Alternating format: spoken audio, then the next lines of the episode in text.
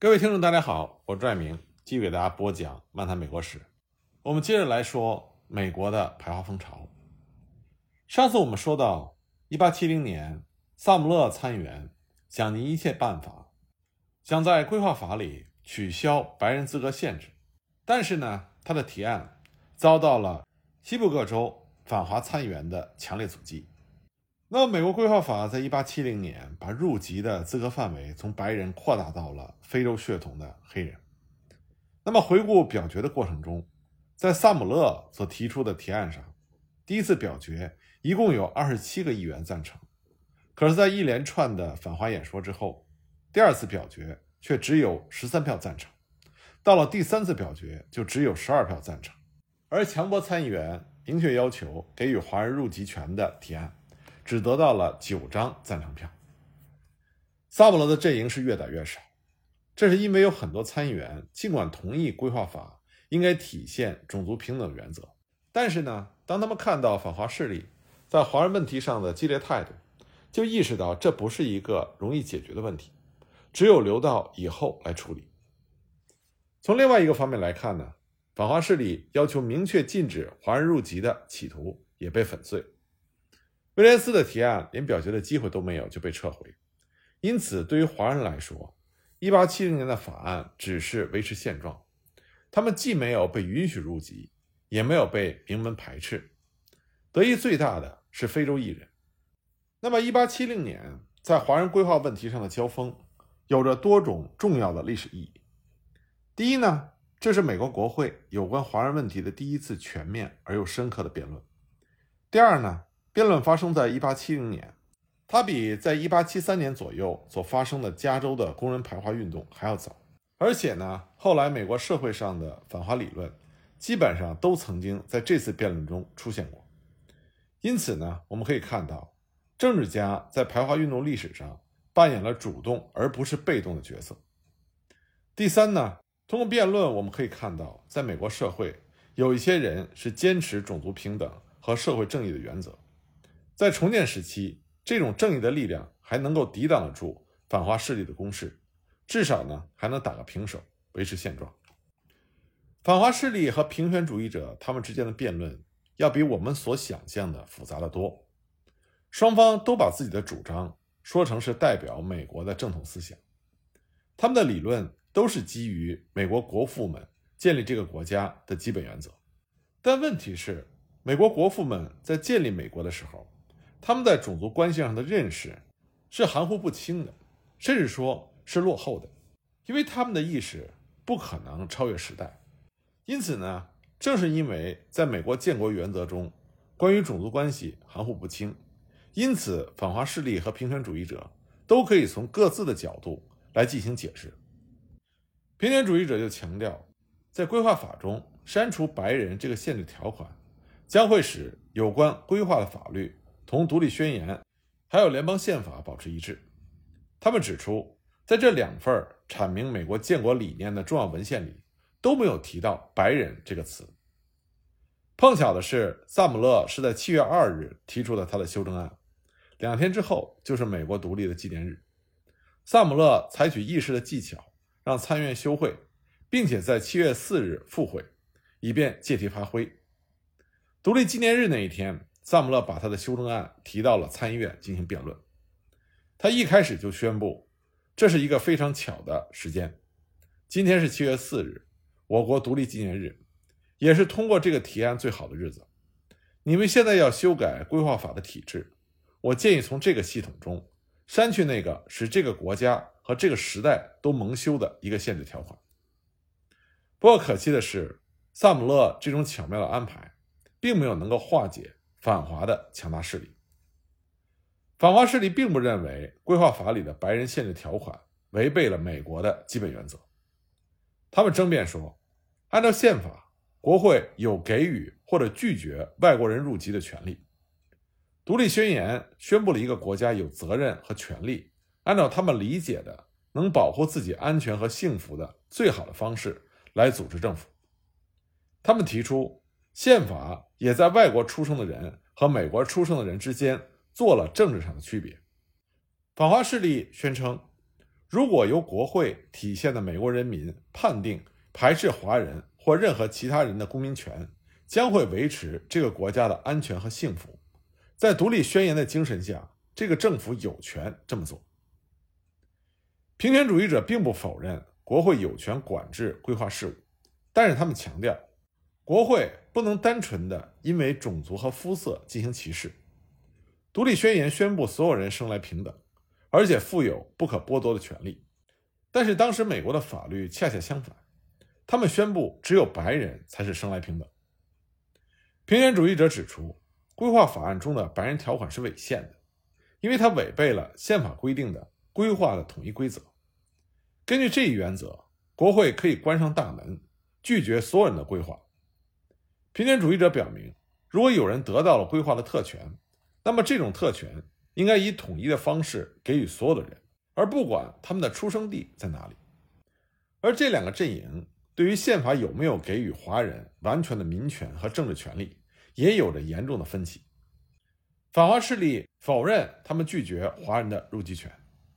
他们声称。宪法第十四修正案仅仅宣布了所有在美国出生的或规划的人都是美国公民，他们的公民权不得受侵犯。但是他们辩解说，该修正案并没有规定所有的外国侨民都有成为公民的权利，而宪法第十五修正案宣布了公民的投票权不能被剥夺或侵犯，但是并没有规定谁可以成为美国公民。反华势力的立场就是。华人可以得到民权的全面保护，但不应该得到政治权利。他们声称，国会在通过的执行宪法第十五修正案的一个法案中，也就是1870年的民权法案，已经规定了华人的所有民权都会得到全面保护。在这方面，他们和美国公民享有同样的地位。问题的核心不在于规划权的范围，而是国会是不是应该允许华人投票，并且担任公职。从而给予他们政治力量，这是必须避免的。来自西海岸的一名参议员表明他的心迹说：“他曾经是华人真诚的朋友，一直在努力的帮助他，一直主张华人的民权应该受到保护，但是他反对给华人政治权利。”这里我们要再次强调一下，民权和政治权利这是不一样的。民权里面提到的权利，那个利是利益的利。政治权利所提到那个利是力量的利，民权这是一个社会一个国家赋予每个公民的由公民被动享有的权利，而政治权利呢是每个公民需要对社会和国家主动承担的责任和义务。民权它的施与方是国家和民族还有社会，接受方呢是每个公民每个个人。那么政治权利呢？它虽然是由国家赋予每个公民和个人的，但是呢，在执行政治权利的时候，施与方是个人和公民，而接受方是国家和社会。而另外一个最大的不同点呢，就是我们在讨论民权的时候，保护的是个人和公民的利益，但是对于政治权利的使用，我们考虑的是国家社会的整体利益。而这些关于民权和政治权利的不同点。恰恰就是平权主义者和反华势力争论的焦点。平权主义者坚持认为，把规划权限制在白人的圈子里，违反了重建时期的宪法修正案。他们指出，宪法第十四修正案已经不分种族和肤色，把土生公民权给予所有在美国出生的人。根据宪法的规划的统一规则精神，规划不能实行种族限制。他们指出。在一个全国都在努力消除种族区别的时代，如果参议院还企图保留种族和肤色的区别，那就是违反常规，不合时宜。平权主义者认为，不给华人政治权利是违背了他们应有的权利。他们指出，如果所有受美国法律管辖的自由人都有自己的投票权，那么华人也应该得到投票权。在有关公民权和选举权方面。美国已经建立了一套广泛遵守的原则，那就是所有受法律管辖的人都必须在制定法律的时候有发表意见的权利。平权主义者说，这条真理是美国制度的奠基石，应该是用来指导和解决这个问题的最高原则。一个人就是一个人，不管他在哪儿出生，不管他皮肤是什么颜色，应该被作为一个人对待。在任何政府下，如果这个政府还承认是建立在人生而平等的原则之上，他就应该享有一个人的权利、特权、政治权利和不受侵犯权。那么反华势力呢，在他们极具煽动性的演讲中，多次呢用了一百万个华人选民这种夸张的景象。来渲染华人的威胁。他们声称，允许华人入籍将会轻而易举地造成一百万个华人选民，从而对美国的政治带来破坏性的影响。当时，在美国的华人人口已经达到了十万人，而且呢，大部分居住在加州。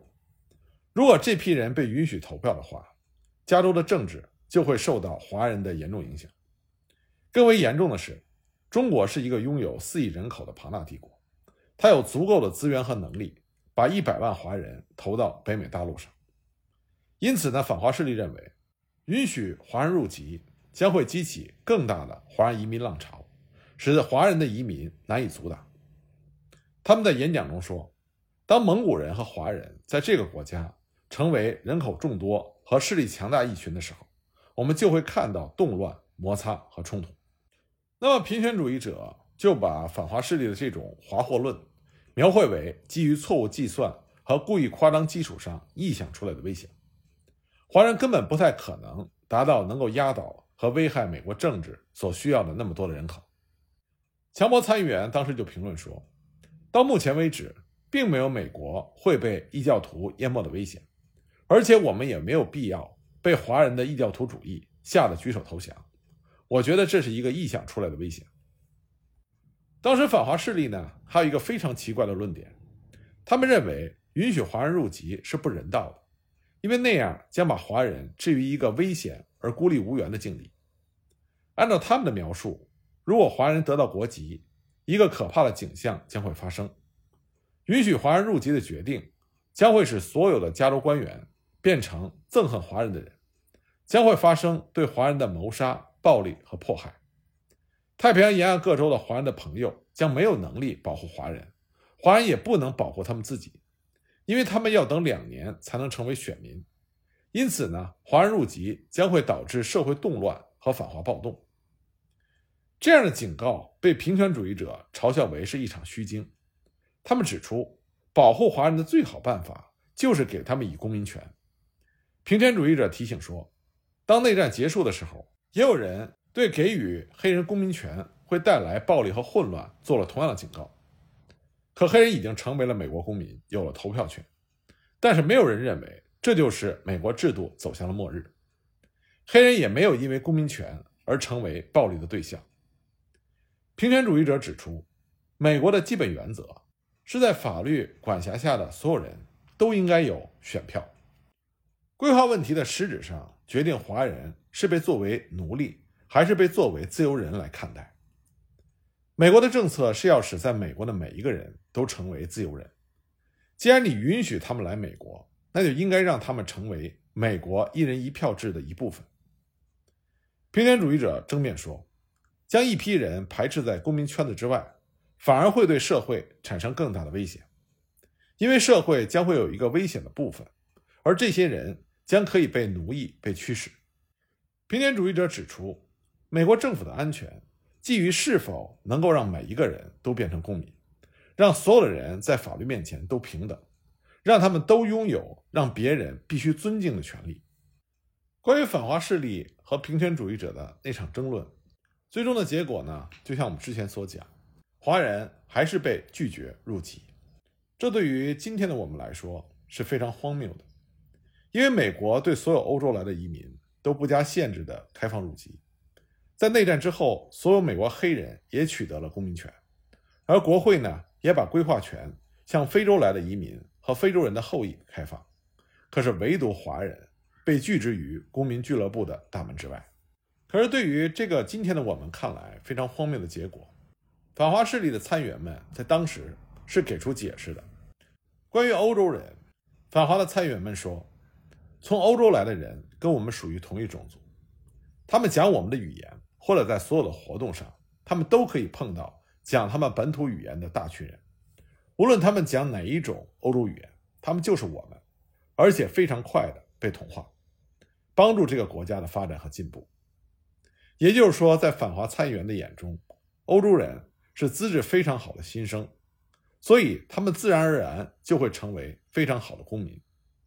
他们从最早的童年开始就听说过自由的制度，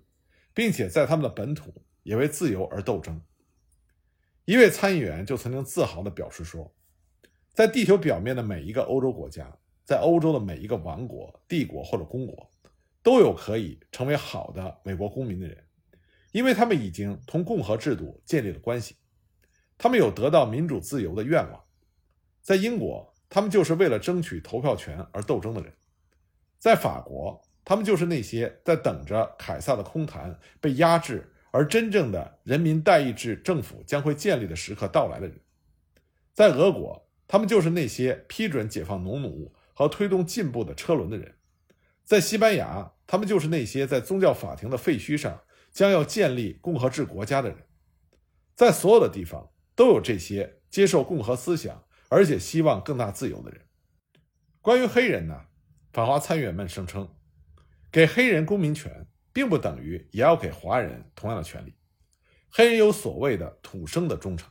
他们说黑人就在我们中间，这就是他们的本土，他们生在这儿，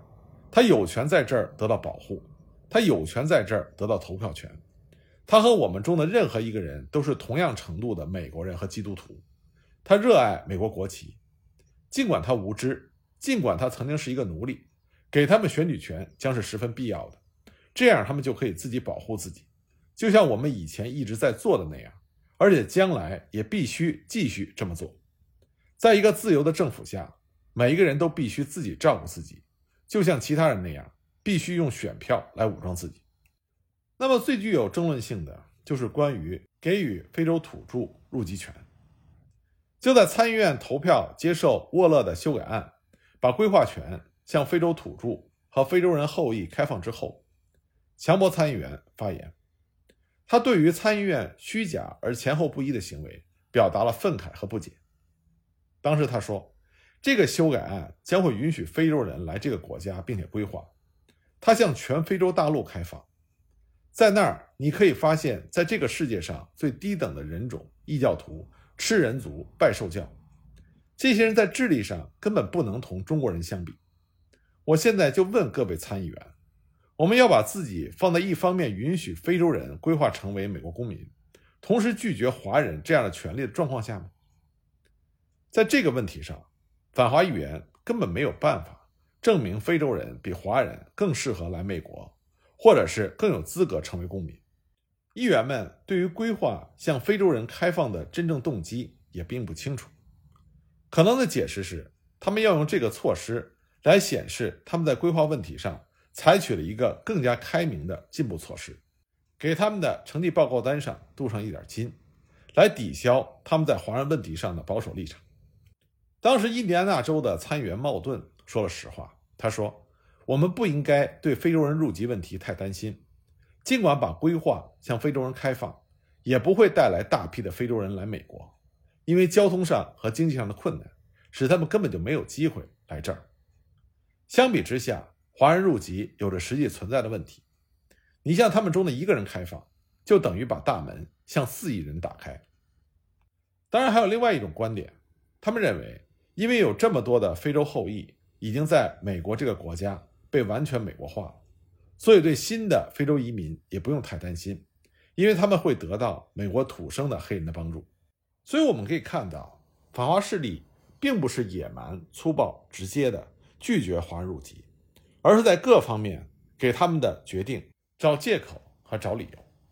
所以呢，反华议员在用各种方法为他们开放规划给其他种族寻找理论根据的同时，他们也在探寻。中国文化和传统的每一个方面，希望能为把华人排斥在美国政治生活圈子之外找到借口。关于这方面的情况，我下一集再给大家继续讲。